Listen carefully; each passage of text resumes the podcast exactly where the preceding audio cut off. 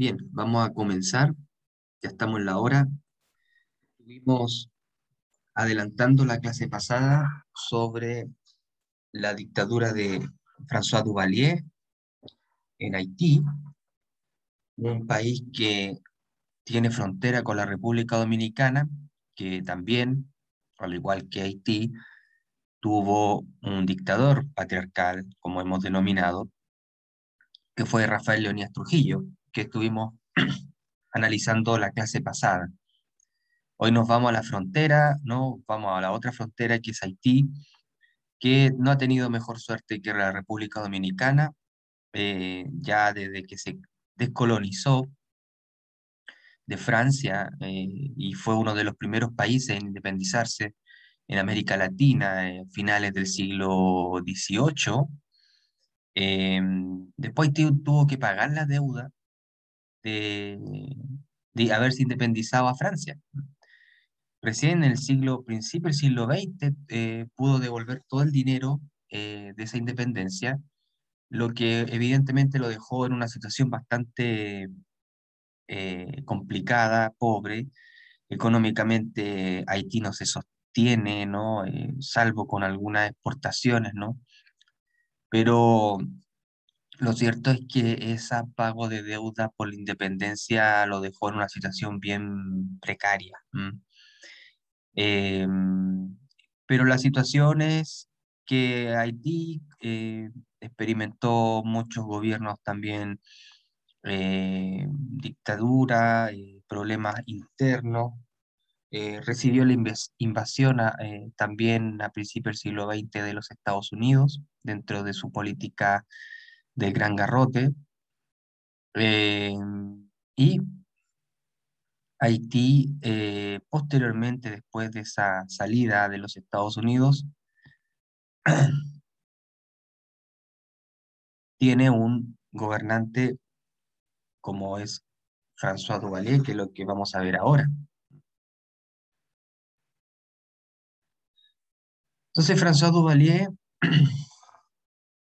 eh, Llega la presidencia de Haití el año 57, previo de 20 años de ocupación norteamericana, como ya he señalado, eh, con una dependencia absoluta de su economía respecto de Estados Unidos.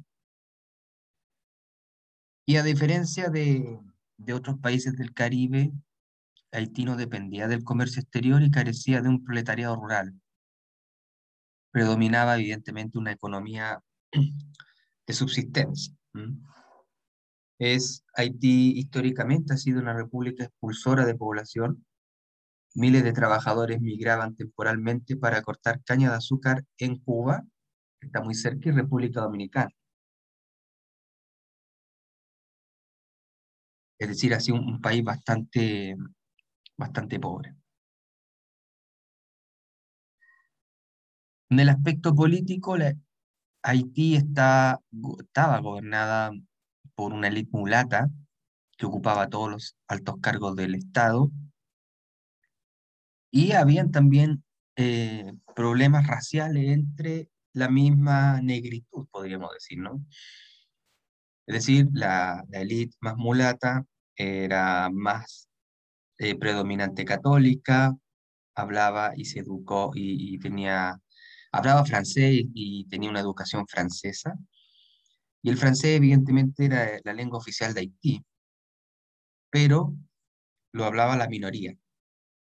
La mayoría de la población haitiana habla el creolé. Hasta, hasta la actualidad es la lengua utilizada mayormente en, la isla, la más popular. estas diferencias van a ser interesantes porque la élite mulata eh, que tenía una educación más europea y tenía un color de piel más, eh, no tan eh, moreno que, que, la, que, los, que la gran mayoría de Haití, despreciaba las costumbres africanas de la cultura popular. Recuerden ustedes que Haití es una, una colonia francesa que, se, mm, que llegaron muchos esclavos de, de África, ¿no? eh, que, se que necesitaron los franceses para la explotación ahí de materias primas. Pero y obviamente que cuando llegaron los esclavos venían con sus costumbres también de África eh, y el vudú era una práctica religiosa, es una religión, eh, digamos, africana que, que se convierte en mayoría, ¿no? Eh, pero que para élite mulata era algo avergonzante, ¿no? tener prácticas que se alejaban un poco del, del cristianismo. Entonces, hay dentro de la configuración interna de Haití también hay diferencias. ¿no? Desde afuera se puede ver todo igual, pero al interior hay una gran mayoría que es eh, negra, que no habla el francés, que es, habla el creolé, y por otra hay una élite mulata que es minoría y que habla francés, ¿no? Y tiene toda la educación católica y francés.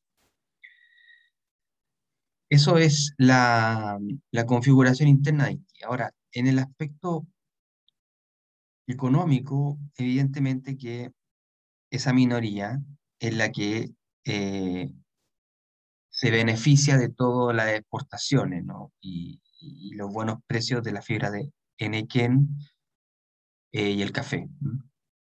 Eh, entonces, evidentemente, empieza a, a, proliferar lentamente una nueva burguesía negra que a través de estas exportaciones eh, empieza a obtener los mismos beneficios que goza la elite mulata. ¿no? Entonces esto, este crecimiento de esta burguesía negra eh, va a tener evidentemente consecuencias y como nosotros lo hemos visto también en otras ocasiones, eh, cuando emergen otros sectores sociales, evidentemente también quieren tener el poder político, ¿no? Quieren tener eh, participación política y eso es eh, relevante, em, puesto que eh, se empieza a configurar un nuevo orden político en Haití.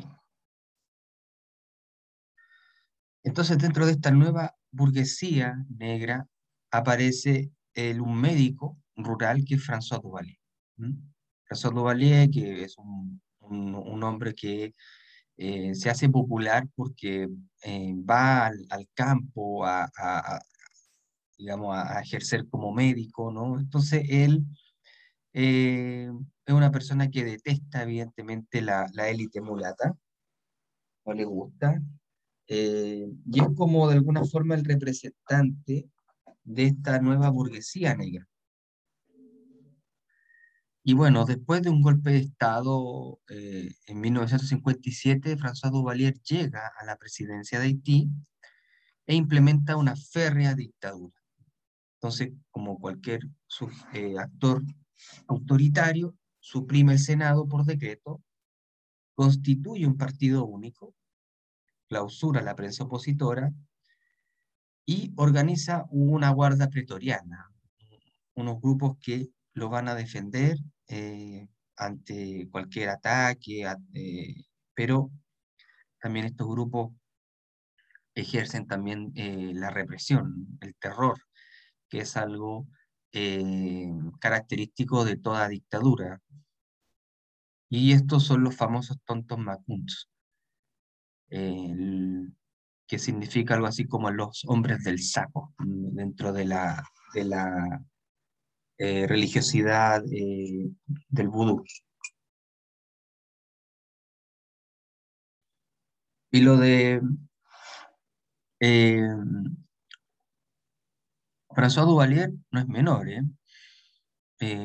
hubo mucha represión, detenciones, exiliados, asesinatos, que se cuentan cerca de 30.000. También persiguió a la Iglesia Católica, Duvalier expulsó a varios sacerdotes, cerró el seminario, echó a los, jesuitas, censuró las publicaciones católicas y él como una forma de em, contrarrestar el poder de la Iglesia Católica en Haití, comienza a legitimar el vudú y a valorizar la identidad africana, apelando a la cuestión del color para obtener el apoyo de la gente. De hecho, Duvalier se presenta dentro del culto eh, budista, eh, del vudú eh, como un Hougan, como un sacerdote del culto, y haciéndose pasar por el varón de Samedi, que es la loa de la muerte en el vudú, que es un, es un espíritu que está, que mediaba entre los hombres, ¿no? Y el Bondille, que es el regente del mundo sobrenatural. Entonces eh, apelaba, ¿no es cierto?, a, a la simbología vudú para él presentarse como, como, como el espíritu de la muerte, ¿no? Que evidentemente eso en un país que era mayoritariamente que practicaba el vudú era muy importante, ¿no? Eh, y eso también tenía un correlato político que era infundir miedo en la gente. Ahí les presento también a François Duvalier, o más conocido como Papa Doc, un nombre férreo que gobernó en Haití, y estos son los famosos tontos macuns, que, em, bueno, la pinta ahí eh, utilizaban también las prácticas del vudú para ejercer miedo, ¿no?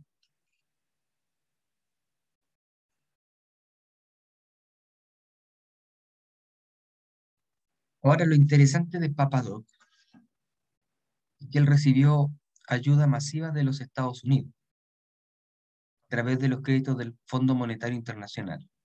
Ahora, la pregunta es ¿por qué Estados Unidos apoya a un régimen como Papadoc? Básicamente, eh, porque eh, Papadoc era profundamente anticomunista. De hecho, fue una de las cosas que él eh, hacía, bueno, prevaler ante las conversaciones que tuvo con gente de los Estados Unidos y amenazaba también con que si no le prestaban dinero, él eh, podía eh, establecer contactos con Cuba, ¿no? Lo que para Estados Unidos era eh, claramente una, algo que no se podía realizar. Entonces, Estados Unidos, pese a que no era de su simpatía Duvalier, bueno, le, presenta, le presta dinero a través del Fondo Monetario Internacional sobre todo después de la Revolución Cubana en el año 51. La mayoría del dinero enviado a Haití eh, se destina básicamente al enriquecimiento personal de Duvalier, a sus gastos suntuosos, gastos en, en joya, en dinero, en, digamos, en, en cuestiones personales. De hecho, Duvalier construyó una ciudad propia, Duvalierville, gracias a un impuesto obligatorio que impuso a la ciudadanía. La ciudadanía apenas tenía para comer, pero él grabó un impuesto para poder construir su propia villa. En el año 64 se convierte en presidente vitalicio, eh, figura que estaba prevista en la primera constitución de Haití, y además podía designar a un sucesor. Después de su muerte, nombró a su hijo Jean-Claude Duvalier, conocido como Baby Doc, que gobernó del año 71 al 86. Aquí se repite un poco estas prácticas de, familiares que hay dentro de las dictaduras patriarcales. Pero Jean-Claude no tuvo menos suerte que, que, que Papa Doc, porque fue, eh, hubo mucha oposición eh, formada por partidos demócratas cristianos y, movimientos de derechos humanos, con el apoyo de la Iglesia Católica, quienes posteriormente provocan la caída de Jean-Claude Duvalier. Así que eso es lo que ocurre con Haití. No sé si alguien tiene alguna pregunta.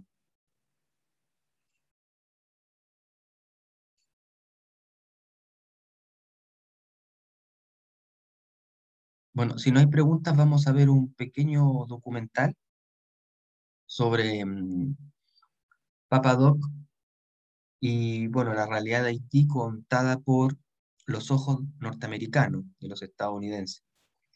Así que está en inglés, sí, el documental, para quienes eh, saben un poquito de inglés van a poder un poco entender lo que, lo que ahí se dice, ¿no?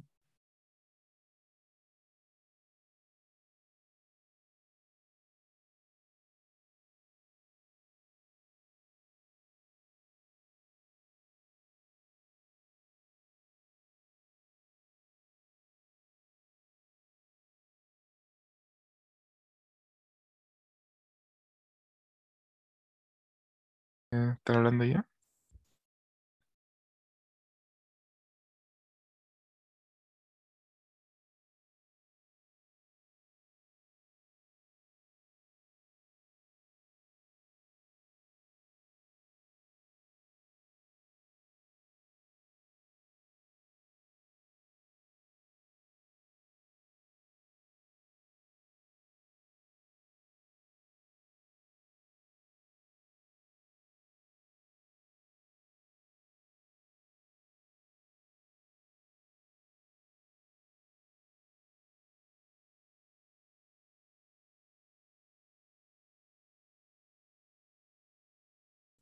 ¿Profe?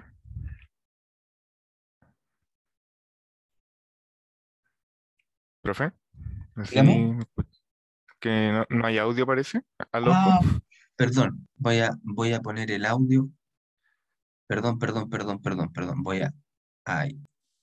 Voy a volver a colocarla de nuevo para que la puedan ver. Haiti. Ahora sí hay audio. Primitive rhythms and the ancient cult of voodoo are the heartbeat and lifeblood of the people who live in one of the world's most miserable countries.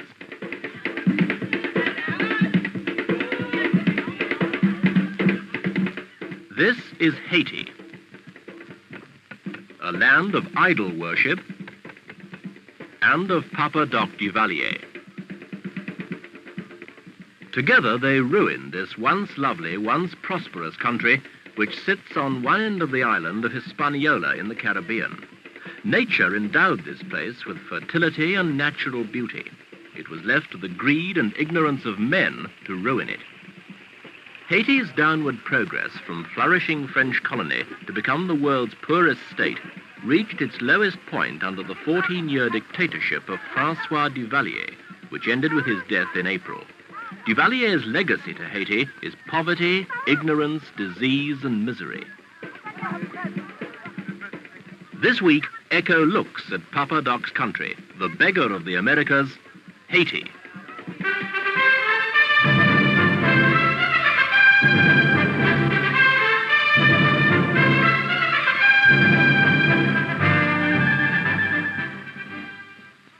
Life is not only meager in Haiti, but short. Malnutrition and ignorance combine to limit life expectancy to a mere 42 years. The principal medical services in the country were provided by a few volunteer teams who fought a losing battle against the power of voodoo priests and witch doctors who held the bulk of Haiti's 5 million people under their spell.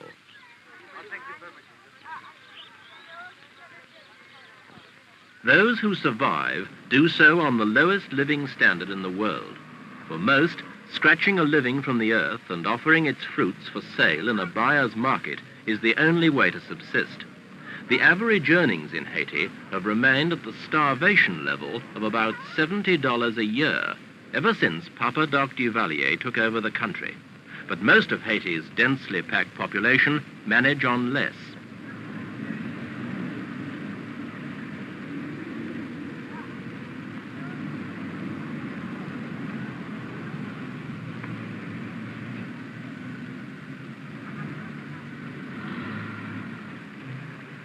But there is a fatalism about the Haitians which enables them seemingly to live with the violence and bloodshed which have been the backdrop to Haiti's 167 years of existence.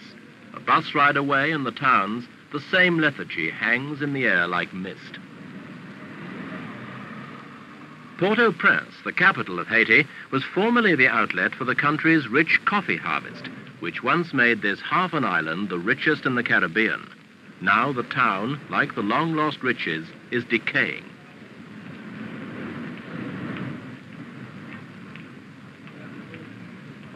But there are still the rich in Haiti. They live in these curiously styled colonial homes in the suburbs of the capital. As for the poor, their interests were only temporarily engaged some years ago when Papa Doc created Duvalierville. It was to have been a new town, but was in fact a shoddy public relations exercise, which in the depressing manner of the Duvalier regime was quietly forgotten after the first few months of activity. Of course, the people paid for Duvalierville through Papa Doc's normal method of shakedown and hold-up. Extortion was a major factor in Haiti's economy, just as armed force was and still is the prop which held the whole edifice together. Few people, it can be safely said, have been so downtrodden, so badly used as the Haitians under Duvalier. His power was the power of the gun, his politics the politics of the firing squad. The ceremonial panoply with which Duvalier surrounded himself was never more than a camouflage to cover the absolute power he himself held. He and those around him wove a spell of terror over Haiti, conjured up out of voodoo mysticism and administered at gunpoint.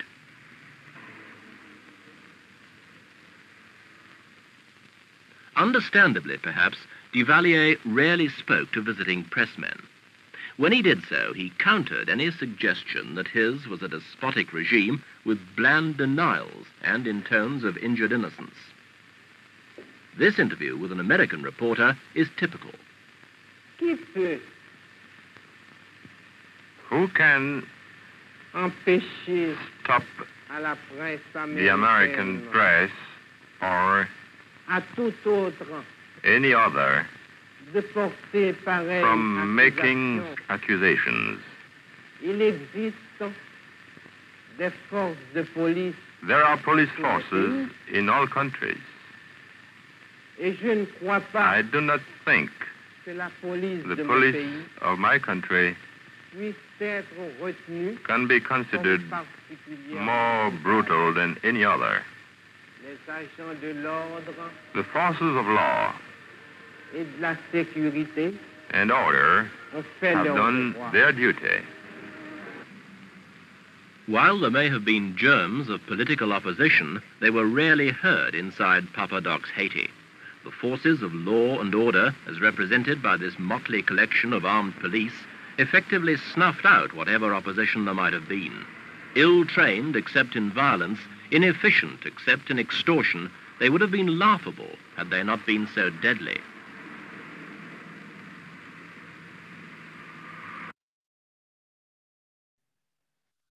Ya. ¿Hay algún comentario con respecto a lo que, a lo que vieron? ¿Algo que le haya llamado la atención?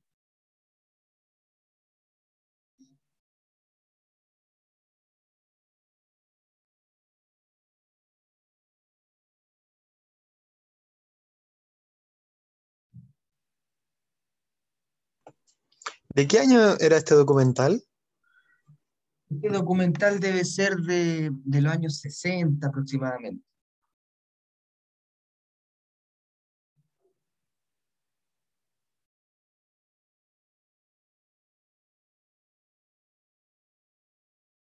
¿Alguien más? ¿Tiene alguna pregunta?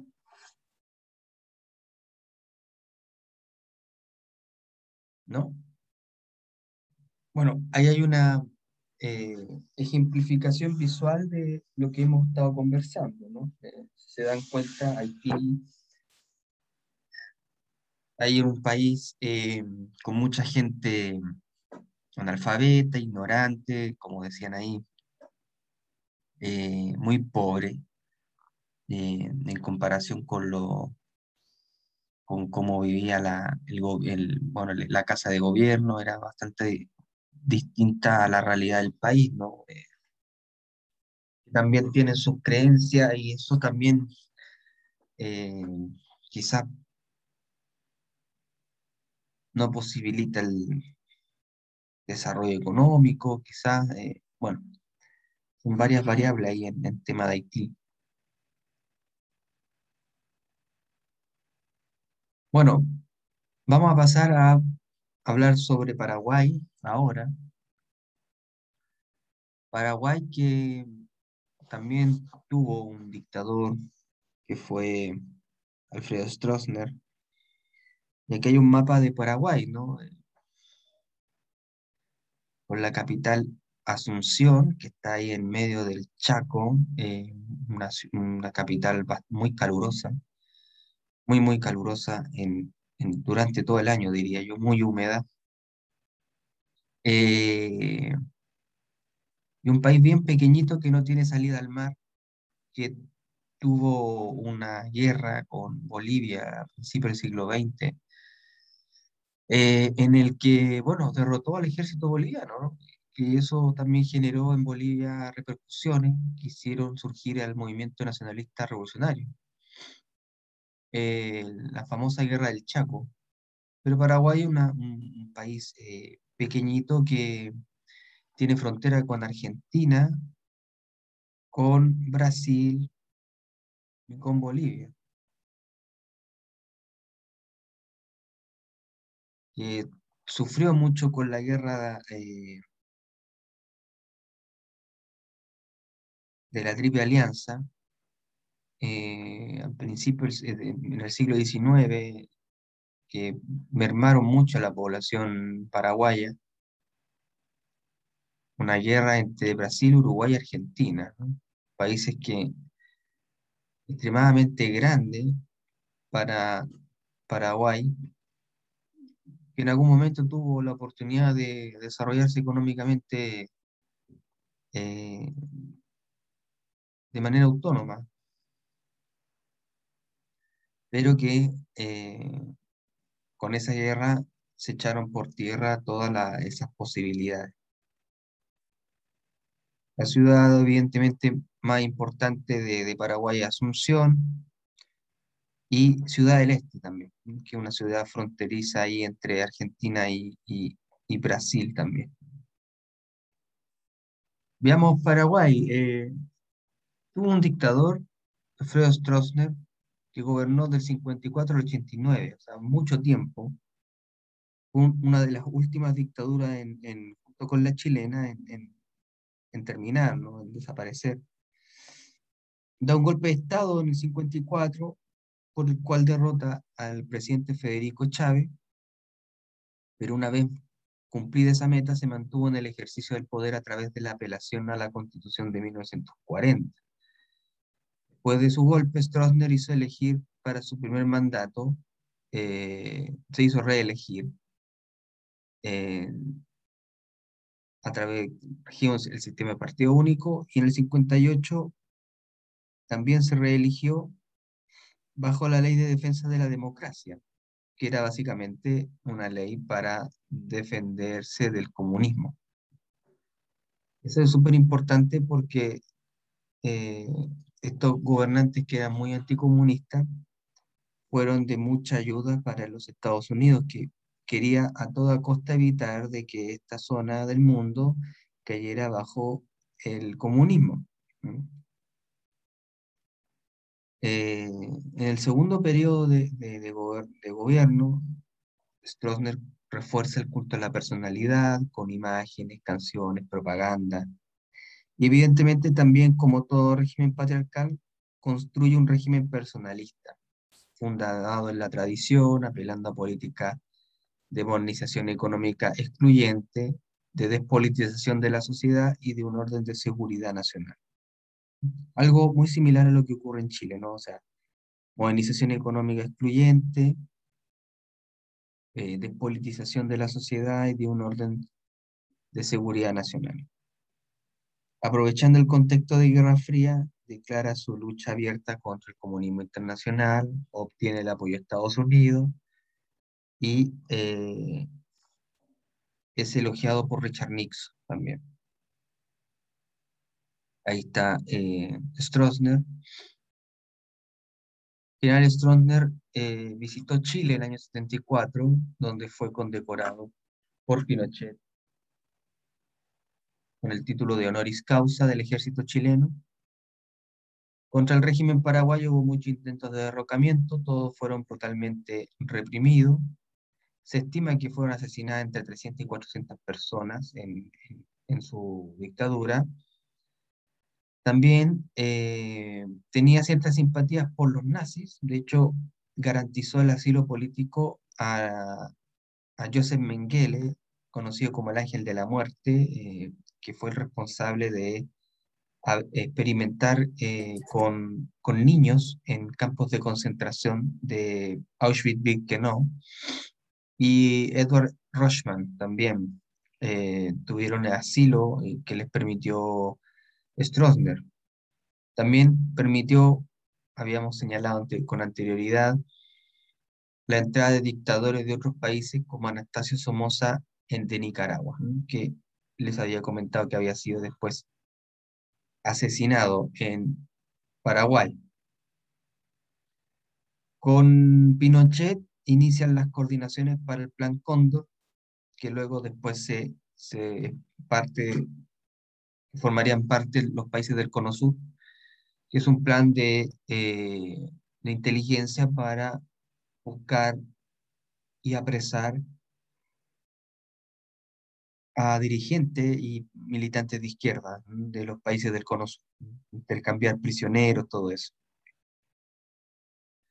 En el 88, Stroessner había sido nuevamente elegido para un octavo mandato, pero un golpe militar, el general Andrés Rodríguez, y apoyado por los Estados Unidos, lo exilia en Brasil, donde muere el 16 de agosto del 2006. Lo interesante es que para esa fecha ya Estados Unidos cambia su lógica de, de apoyo a estos regímenes, más bien dictatoriales en, en todo el Cono Sur, eh, principalmente porque eh, querían un poco desprenderse de, de- y de asociarse con dictaduras que eran muy autoritarias y ellos eran más bien partidarios de la libertad, de, de, de- de en contra del totalitarismo. Entonces, evidentemente que apoyar este tipo de regímenes ya no, no, no, no era parte del plan, y sobre todo porque ellos tenían un plan de eh, que la Unión Soviética se, se experimentara libertades, ¿no? Se, se, se democratizara el régimen soviético. Entonces, cuando ya la Unión Soviética empezó a experimentar problemas, ya eh, no tenía ningún tipo de sentido apoyar estas dictaduras, ¿no? Entonces, de alguna forma también eso permite la democratización del Paraguay. Y listo. ¿Hay alguna pregunta, muchachos?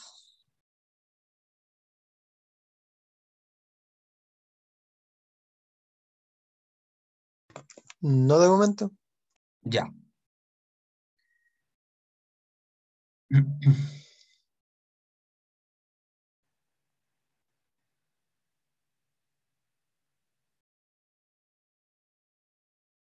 Bien, entonces, si no hay preguntas, vamos a... eh, terminamos ya con la, con las dictaduras patriarcales. Nos vamos ahora al otro tema, que es eh, la Revolución Cubana, ¿no? Es el otro tema que vamos a ir viendo. Entonces, la Revolución Cubana es una revolución propiamente tal que tiene su fecha de, el acontecimiento mismo fue el primero de enero del 59. Esto va a provocar grandes eh, cambios eh, en, en nuestro continente. Lo primero que cabe decir al respecto es las cuestiones que tienen que ver con lo conceptual. ¿Qué se entiende por una revolución y qué se entiende por una reforma? Que fueron los grandes debates dentro de la izquierda. Ahora, en términos conceptuales, revolución se entiende como una transformación profunda, violenta, acelerada e irreversible de la organización estatal, que subvierte totalmente la estructura social. Es un golpe abrupto, violento, que cambia absolutamente toda la organización del Estado y por tanto subvierte toda la estructura social. La revolución tiene, persigue como objetivo. Eh, según las circunstancias en cada país, la libertad de las personas, el rescate de la dignidad humana, la independencia nacional, el desarrollo económico, etcétera, ¿no? Revolución tiene esos objetivos, ¿no? En términos eh, discursivo. Ahora hay que ver en la práctica cómo funciona eso, pero en, términos discursivos es más bien eso es lo que, lo que busca o persigue la, la revolución. Mientras tanto, el reformismo es la transformación institucional profunda y rápida del Estado, pero por métodos pacíficos. Se desarrolla principalmente en el órgano legislativo. Entonces, aquí hay diferencias, ¿no? O sea, y la principal diferencia son los medios para poder alcanzar eso. Entonces, eh, la revolución persigue met- m- por la violencia estas transformaciones eh, a nivel del Estado, ah, que tiene repercusión en la estructura social, mientras que la reforma lo hace por métodos pacíficos. ¿Mm? Entonces, lo, interesante es que, eh, la revolución cubana eh, persigue, ¿no es cierto?, tiene esos objetivos más por, mediante la violencia, mientras que eh, la reforma, el mejor caso de ello fue eh, Chile, ¿no? Eh, Chile con la revolución, eh, con la empanada y el vino tinto de Salvador Allende, fue más bien, más que una revolución, fue una reforma. Además que llega Salvador Allende a través de los votos. Como Fidel Castro que llega con, lo- con el ejército rebelde a tomarse La Habana, ¿no? Hay diferencia. Al respecto, cabe señalar que la solución reformista, que algunos denominan inapropiadamente como revolución pacífica, revolución en libertad, es difícil, ¿no? Es difícil y ya lo hemos visto históricamente con Salvador Allende, incluso que no gana con la mayoría de los votos, eh, porque los grupos de privilegio económico dificultan las transformaciones que puedan afectar a su- sus intereses económicos y sociales y sus estilos de vida. Eso es muy interesante, ¿no? Evidentemente que por los medios pacíficos eh, y a través de órganos legislativos uno se, encuentra con muchos eh, problemas ahí, eh, principalmente de grupos que consideran que estas ah, reformas o transformaciones eh, atentan contra sus intereses, ¿no? Entonces, evidentemente que dificultan la, todos esos, em, digamos, ah, cambios. Entonces, esto, esto eh, eh, en la cultura política de la izquierda tiene sus divisiones. O sea, hay izquierda que es mucho más revolucionaria eh, y hay una izquierda que es más reformista, ¿no? Y, y la diferencia es la, los medios, no los métodos. Pero la finalidad que tienen ellos es la última, transformación estructural del Estado. Entonces la izquierda revolucionaria opta por la violencia, mientras que la izquierda reformista prefiere los métodos pacíficos.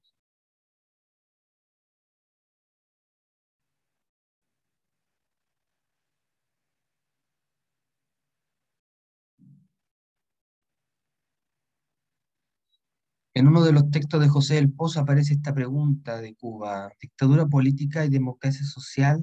¿Mm? En cuanto a que hay, eh, digamos, elementos que permiten decir que es una democracia en cuanto a el acceso a, salud, educación gratuita, ¿no? Eh, que lo da el Estado, vivienda también, ¿no? El Estado se hace cargo de todos esos, eh, de todos esos em,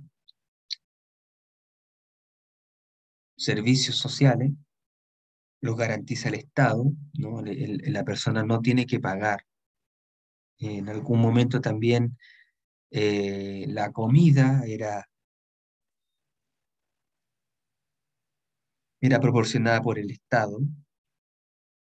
Entonces el Estado aquí tiene un papel fundamental en la configuración societal de Cuba.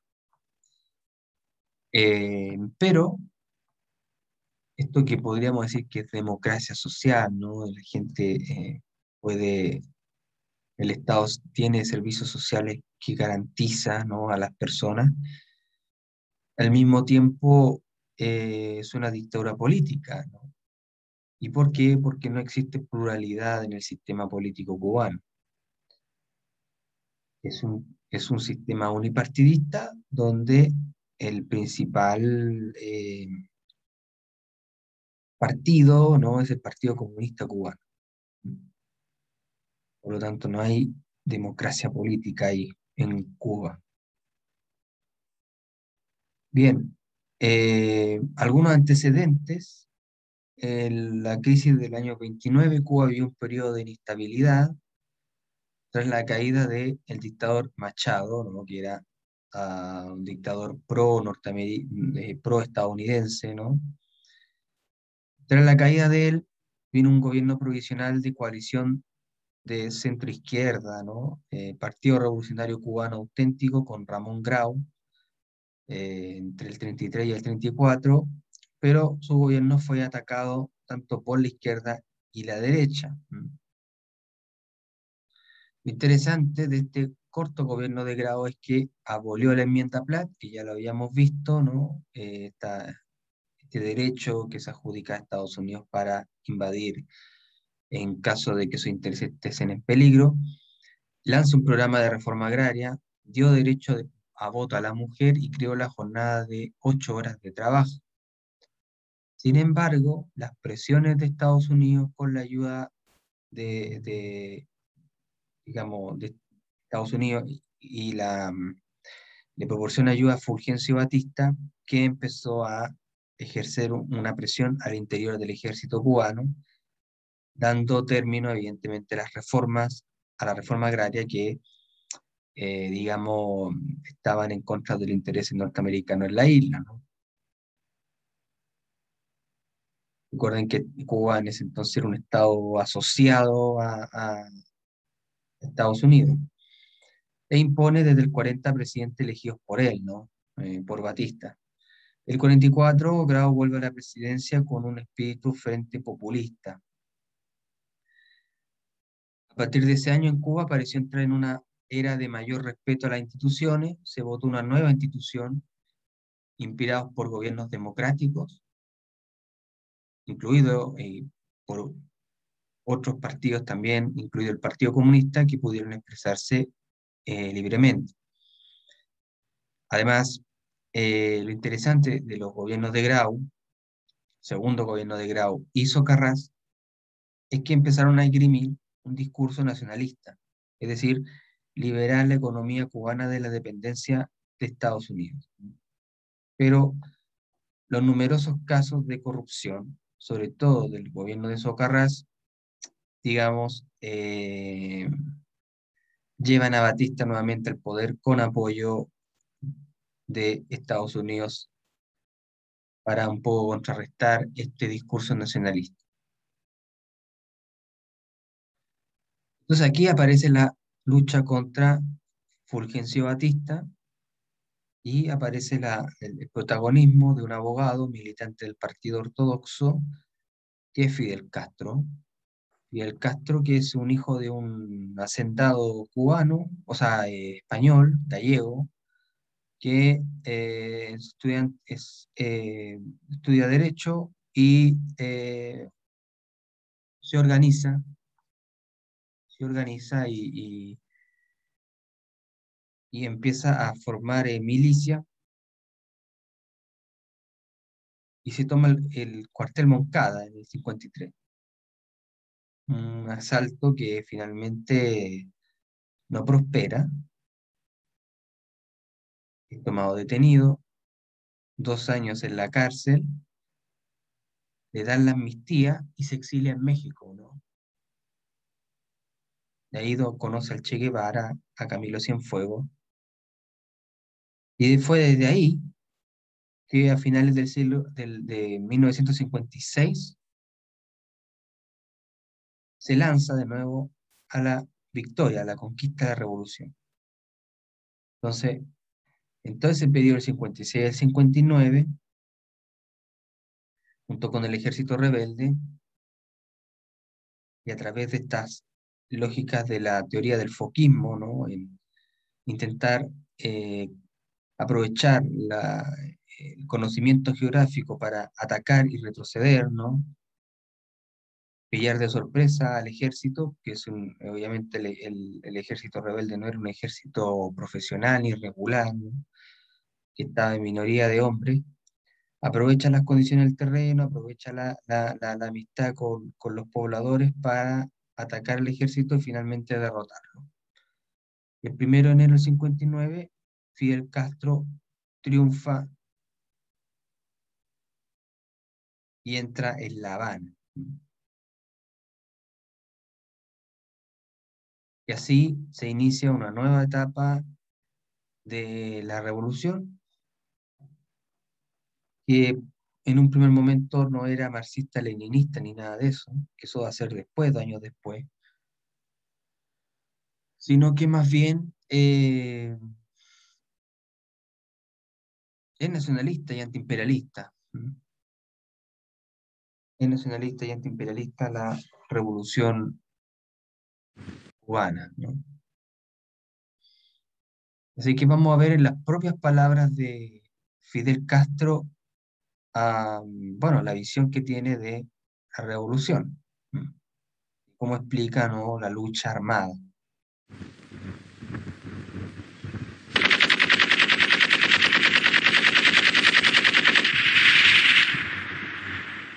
La leçon de Victor Charlie, c'est que la réponse à la bombe atomique n'est pas une autre bombe atomique, mais la plus ancienne forme de résistance humaine, la guerre de guérilla.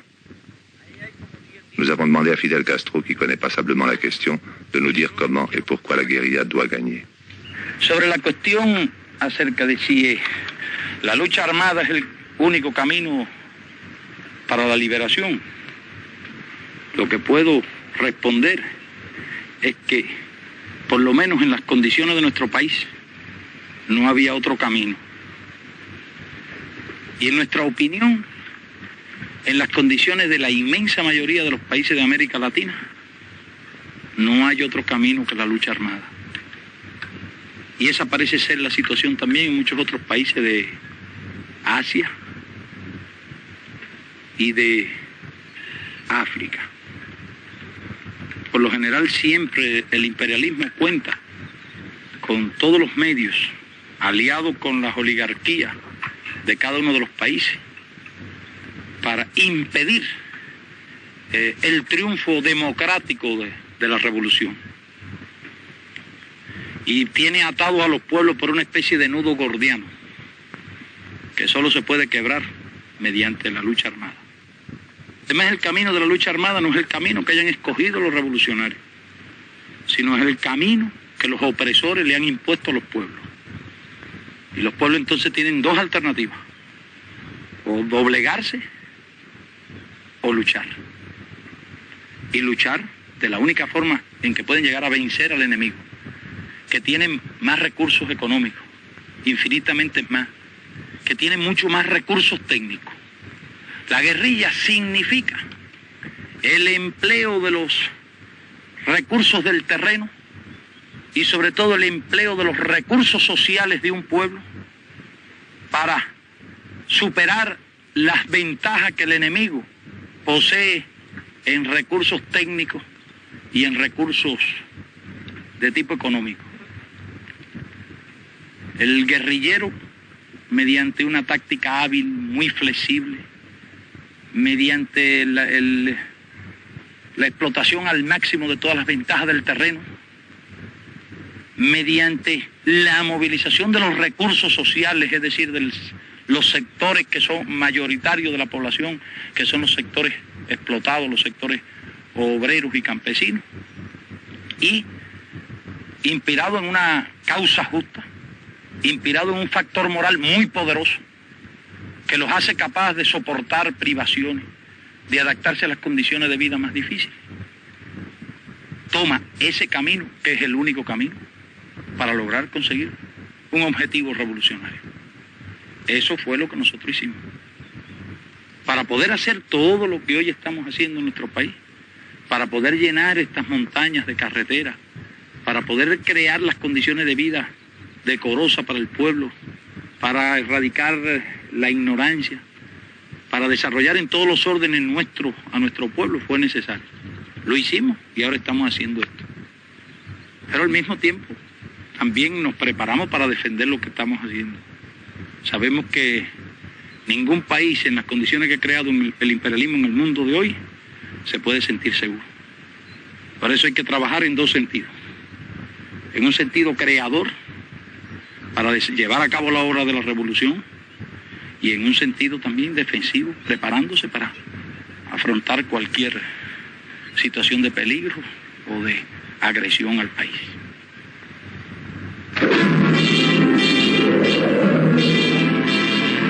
Vietnam le ha demostrado definitivamente al mundo y a todos los revolucionarios y a todos los pueblos que se enfrentan al imperialismo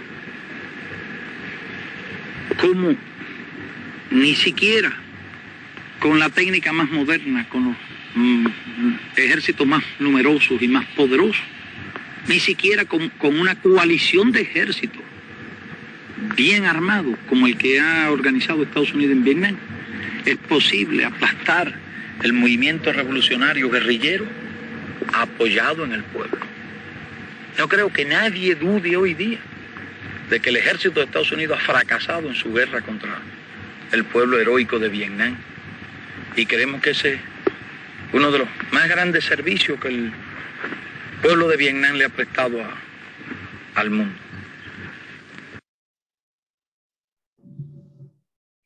Ya. ¿Hay alguna pregunta al respecto? ¿Algo que le haya llamado la atención?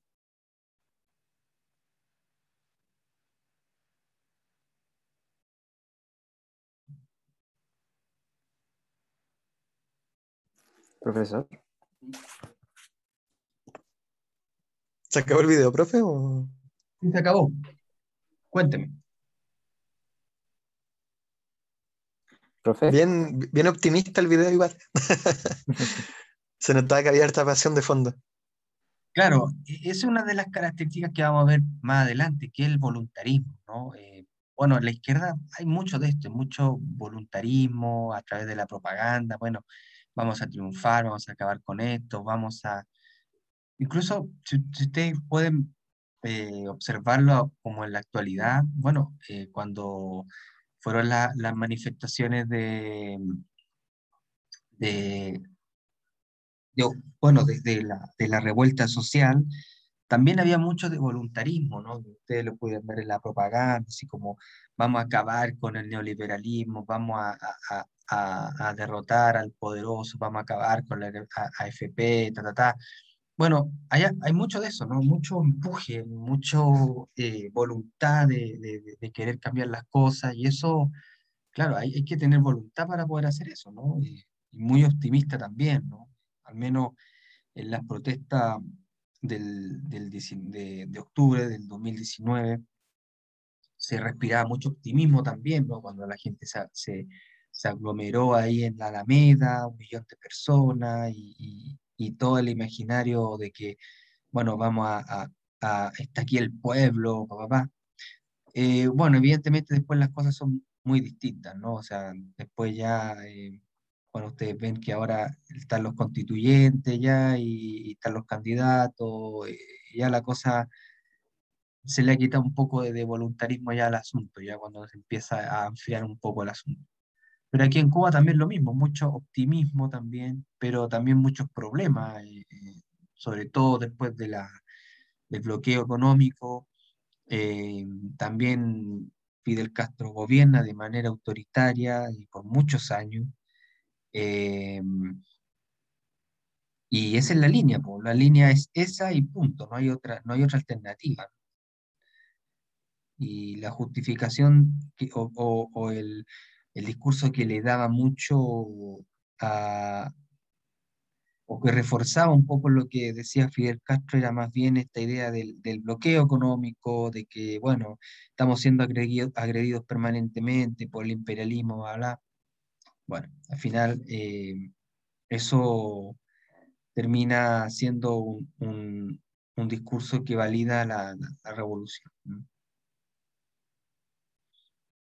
Sé si hay otra persona que quiera decir algo. ¿Alguien quería? Eh, sí, profesor, ¿se escucha? Sí, claro.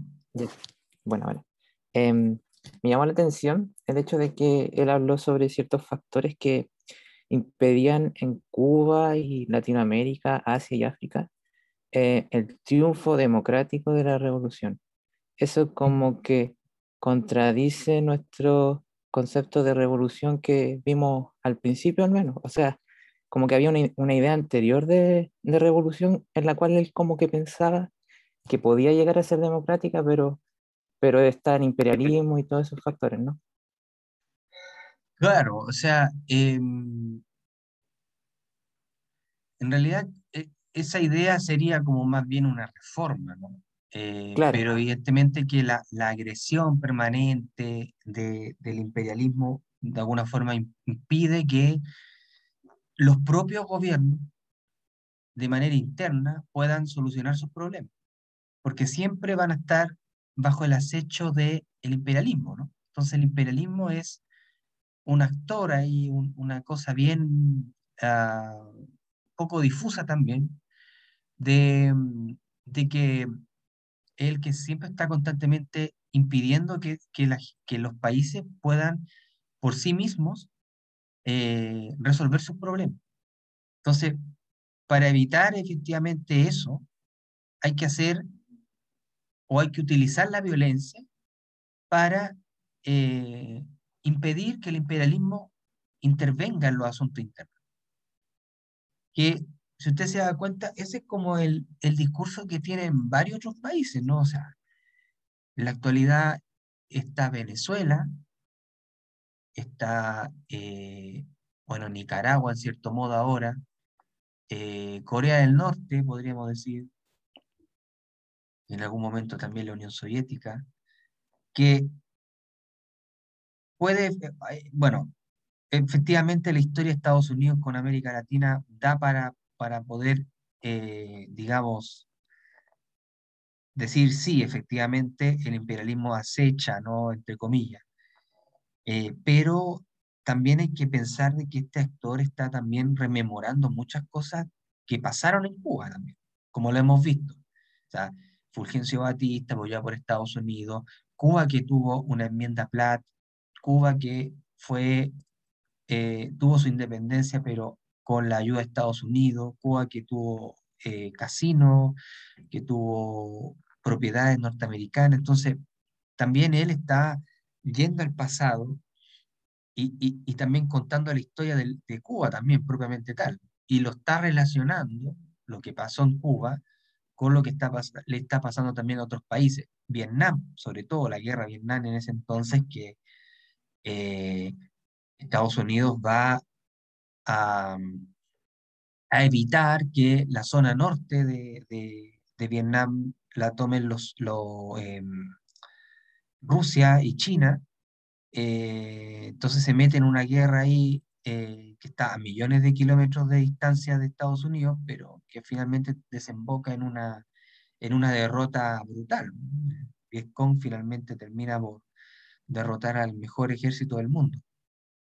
Entonces, ahí, voluntarismo. Vietnam, pueblo heroico, ¿no?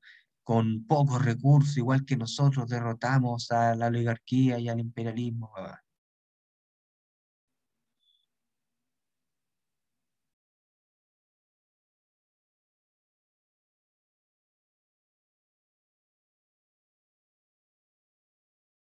Bueno, no sé si, si, si hay alguna otra pregunta. ¿No?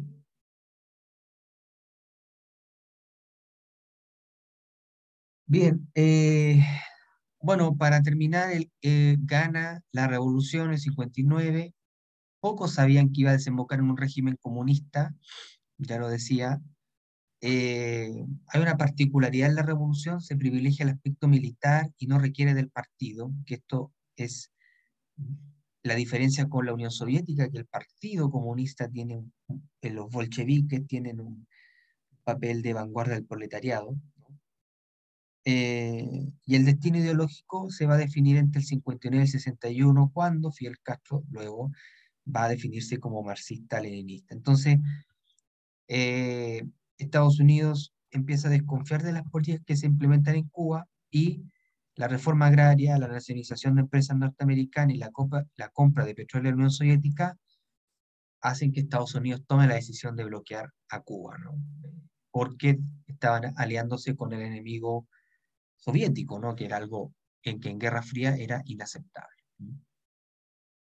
Bien, vamos a dejarlo hasta acá porque ya no estamos en la hora. Así que eso nos, nos estaríamos viendo el 5 de julio. 5 de julio nos estaríamos viendo. Eh, y el 2 de julio me tienen que entregar el ensayo, ¿no? Así que, bueno, ojalá que, les vaya bien con el ensayo, la última nota. Y el día 9 de julio nos terminamos nuestra clase, nuestro curso, ¿no? Que ya es como, ustedes ya tienen que finalizar ya, así que esperemos terminar de buena forma. Así que eso, que espero que estén muy bien, cuídense. Chao, profe, gracias. Chao, chao. Chao, profe. Chao, chao.